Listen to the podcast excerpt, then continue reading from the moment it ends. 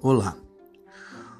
Hoje comentaremos sobre a Síndrome de Papillon-Lefèvre, onde iremos expor o histórico, as doenças relacionadas, as características clínicas, dermatológicas e intrabucais, principalmente,